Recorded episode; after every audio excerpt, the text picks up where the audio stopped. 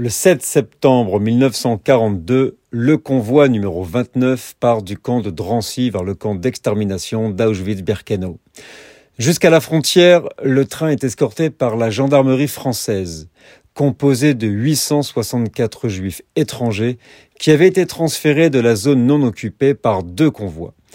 Une centaine d'enfants sont eux aussi parmi les déportés de la zone non occupée.